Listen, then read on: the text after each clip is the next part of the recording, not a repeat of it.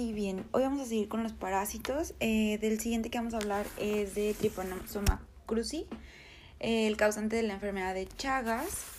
Este, acuérdense que es un protozoario, que es el, también es llamada la, eh, la enfermedad de Chagas como tripanosomiosis americana y el vector es la chinche triatómida o redúvida, que es la chinche besucona. Este, en el Produmet te viene como triatoma. El vector es el triatoma. Eh, suele picar esta chinche o morder este, cerca de la boca y va a defecar en la herida. Y ya de ahí empieza todo el, el contagio. O también puede ser porque la chinche llega, besa, deja ahí a los, al parásito y nosotros nos rascamos y pues ya diseminamos todo el rollo, ¿no? Eh, bueno, las diferentes formas en cómo va a estar cómo se va a presentar el tripanosoma, primero vamos a estar, vamos a tener que la chinche llega, se infecta de nosotros y va a infectar a otros, ¿sale? El tripanosoma va a vivir adentro de la chinche en forma de epimastigote. Después llega, pica o muerde, como se diga, deja todo el rollo en nosotros y ahí se va a llamar tripomastigote. Este es el que va a vivir en la sangre, este es el que también va a infectar a la chinche al momento de que ya muerde el humano, ya infectado. Y este tripomastigote es el que se va a detectar en gota gruesa o gota de sangre, ¿sale? Entonces, epimastigote vive en la chinche y tripomastigote en nosotros ya en la sangre. Y el amastigote va a vivir intracelularmente y este es el que se va a reproducir, ¿sale? Epimastigote en la chinche, tripomastigote en nuestra sangre y en nuestras células amastigote y se reproduce el amastigote. Bueno, como, como manifestaciones clínicas, acuérdense que va a haber el chagoma y el signo de romaña en la fase aguda, que el chagoma puede saber si que es una inflamación o una adenitis inflamatoria donde infesta la chinche, que también se puede ver como un ganglio inflamado. Y el signo de romaña, que es un edema bipalpebral unilateral, eh, sobre todo esto se infesta por en, eh, las conjuntivas, por un rascado o por tocar los ojos. Eh, esta fase aguda son los primeros seis meses y realmente los síntomas son inespecíficos. Aparte de estos dos signos que comenté, son súper inespecíficos. Fiebre, hepatosplenomegalia, malestar general, anorexia, edema facial o en extremidades y la forma crónica que solamente lo presenta el 10 al 30% de la población. Eh, lo más afectado siempre es la afección intestinal, donde vamos a tener todo mega, megacolon, megaesófago. Los signos característicos del megacolon va a haber estreñimiento y dolor abdominal y megaesófago, disfagia y todo lo que tiene en el esófago. Este, para hacer un diagnóstico diferencial de acalasia, aquí va a haber pico del oro, pero también va a haber afectación cardíaca megacolon, megaesófago y megacorazón. Y en la afección cardíaca va a haber también, va a provocar arritmias o bloqueos auriculoventriculares. ¿Cuál es la causa de muerte más frecuente por una fase crónica? Muerte cardíaca súbita. Y casi siempre es por fibrilación ventricular. Eh, y listo. Ahora, ¿qué vamos a hacer para el diagnóstico? El diagnóstico en fase aguda, como dije, gota gruesa o también puede ser la tinción de Jensa en un, en un extendido de sangre. Y si estamos hablando de, un, de una duda aquí, sería ELISA. Y si hay duda todavía con el, con el ELISA, un seno diagnóstico. En la fase crónica, este, vamos a tener que la confirmación es por seno diagnóstico, cultivo o serología. Eh, lo preguntado en Predumed en una fase crónica, número 1 ELISA, número 2 PCR. Bueno, ahora el tratamiento. En fase aguda, número uno, vamos a dar el Nifurtimox. Nifurtimox número uno. Alternativa, Besnidazol. Realmente el Besnidazol es el número uno, pero para, la, para el Chagas congénito. Y para una enfermedad crónica realmente solamente es sintomático. Si tiene trastornos esofágicos o gástricos, pues ya le das para eso, o para los cardíacos. El manejo realmente es de sostén y para lo cardíaco es inhibidores de calcio, beta bloqueadores o IECA. Lo que más preguntan son los beta bloqueadores. Nunca dar aquí antiparasitarios, nunca, nunca. Fase crónica ya es puro sostén, ya, o sea, ya está fregado el paciente. Y listo. Bueno, ahora vamos a hablar sobre los nematodos. El primero del que vamos a hablar es de Enterobius vermicularis. El Enterobius vermicularis también es conocido como el gusano blanco, oxiurio o alfilerillo. ¿Cómo se va a hacer el contagio? Vamos a nosotros ingerir los huevos de este, con este parásito o también por infestación mano-boca. ¿Sale? Eh, vamos a ingerir los huevos y al momento que el parásito llega al intestino delgado se liberan las larvas y ahí madura hasta llegar a su edad adulta al cabo de dos a seis semanas. Se reproduce y la hembra es la que va a dejar los huevecillos en las pliegues perianales.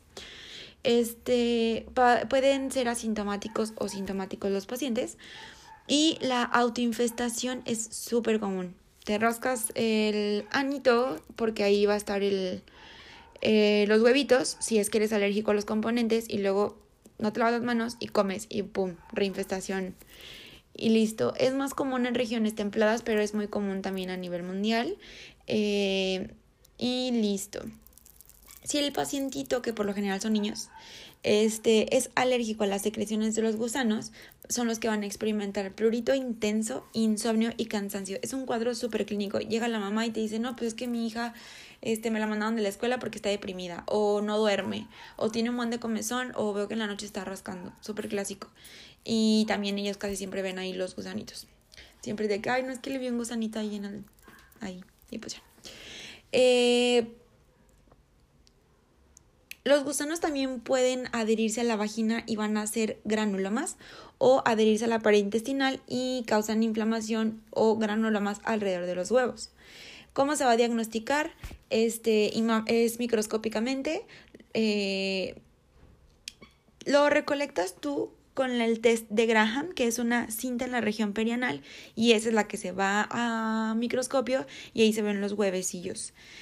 Y listo. Entonces, súper, súper, súper pista. Es un prurito intenso nocturno, el niño se rasca y como no duerme, va a estar deprimido o cansado en la tarde. El tratamiento de elección mebendazol y sus alternativas al vendasol o pramoato de pirantel.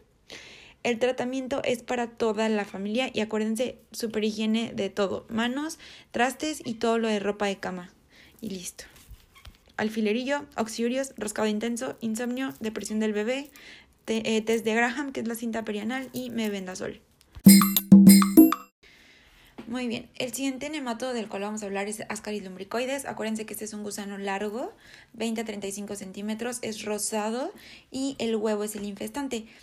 Lo comes y libera una larva que va a atravesar la pared duodenal, llega al torrente sanguíneo, al torrente sanguíneo, llega al sistema hepático por medio de la porta y aquí alcanza el corazón y llega a la circulación pulmonar. Entonces te lo comes, se va al duodeno, sube al hígado y de ahí se va al corazón todo a nivel circular.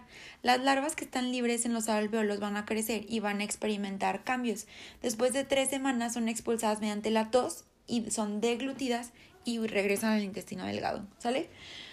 Este, donde van a crecer es en el pulmón y en el yeyuno van a estar en su forma adulta, ¿ok?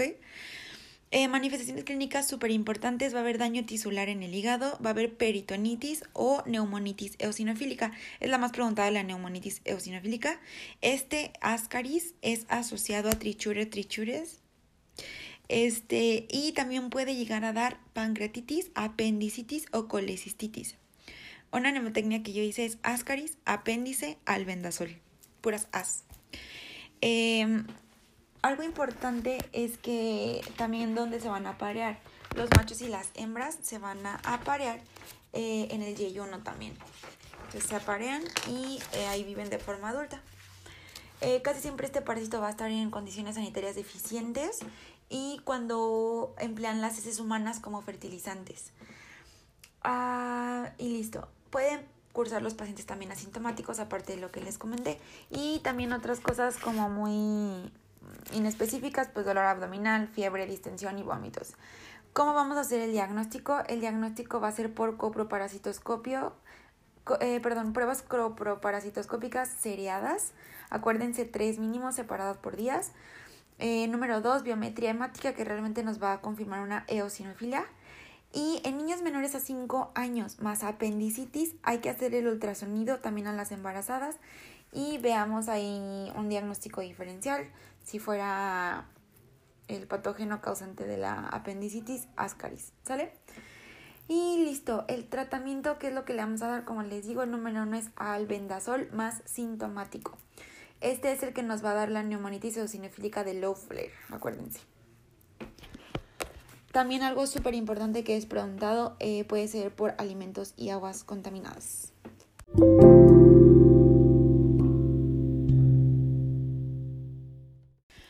Muy bien, otro de los nematodos importantes es Trichuris trichuria. Este Trichuris trichuria también es conocido como el wipeworm o eh, látigo o barrilillo. Este, esto es por los gusanos los gusanos maduros que parecen látigos. Y listo. Este parásito va a vivir en el ciego, ahí va a madurar.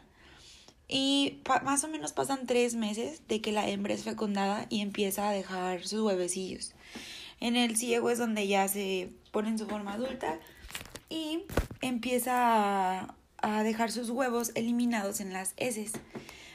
Maduran y adquieren la capacidad de infestación a las tres semanas y su distribución es universal y sobre todo cuando hay deficiencias sanitarias pues es donde más se va a presentar. Eh, las manifestaciones clínicas casi siempre son asintomáticas, pero pueden producirse sobre infecciones bacterianas secundarias por una penetración de la, de la cabeza de los helmintos hasta las capas profundas de la mucosa intestinal. Este, la infestación puede llegar a ser dolor, distensión abdominal, diarrea sanguinolenta, debilidad y adelgazamiento. Este, también pueden presentarse apendicitis, pero la más importante en apendicitis es ascaris. Este, aquí también se puede presentar apendicitis y lo más importante de esta, los prolapsos rectales. ¿Con quién venía súper acompañado? Con ascaris, muy bien. Este, el diagnóstico, ¿cómo se hace? Igual, examen en heces, coproparasitoscópico, donde van a verse los huevos en forma de barril y también se puede usar una tinción que es la tinción biliar obscura. Este también puede llegar a, presentar anemia en las infestaciones graves y eosinofilia. Su tratamiento de elección al vendasol y su, su alternativa mebendazol. Ok, y del último parásito que vamos a hablar aquí va a ser sobre ancilostoma duodenal y necator americanos. Eh, el duodenale es el que es llamado también ancilostoma del viejo mundo y necator del nuevo mundo. Este, la infestación es mediante la larva filariforme y esto va a llegar a través de la piel. Sobre todo van a poner un caso de un paciente que andaba descalzo. Este llega a la piel, de ahí se va hacia el torrente sanguíneo y del torrente sanguíneo se va a los pulmones, lo toses y te lo deglutes para que se pueda convertir en un gusano adulto en el intestino delgado. Este estos parásitos van a succionar sangre, por eso también son llamados los vampiros. Este ancilostoma o necator van a tener una forma de gancho o de bastón. Entonces va a ser eh, gancho o bastón o el hook, porque pues así son, causan anemia, etc. Manifestación clínica, este, vamos a tener que va a haber un exantema en el punto de entrada del parásito y por consecuencia, porque ellos succionan sangre, va a desarrollar una anemia ferropénica. La, la, complicación principal obviamente es deficiencia de hierro. Hay que acordarnos únicamente que la forma infectante son los huevos. Eh, y también va a producir una enfermedad que se llama uncinariasis. Y su tratamiento albendazol. Como repaso de todo lo que vimos, todos van a ser tratados con albendazol, menos el primero que es enterobios vermiculares. Enterobios vermiculares con mebendazol. Todo su estudio diagnóstico, ya saben, el coproparasitoscópico. Y en ancilostoma, algo súper importante, también en Predomed lo, lo dicen como una lesión serpinginosa. Y va a haber muchos eosinófilos, muchos, muchos, muchos. Este, otro, otra cosa importante, enterobius, alfilerillo, va a tener una parte convexa y otra aplanada. Eh, ascaris, acuérdense, gusano rosa. Eh, trichuris trichuria va a ser en forma de barril, látigo o llamado el wipeworm. Y ancilostoma, bastón, hook o este gancho.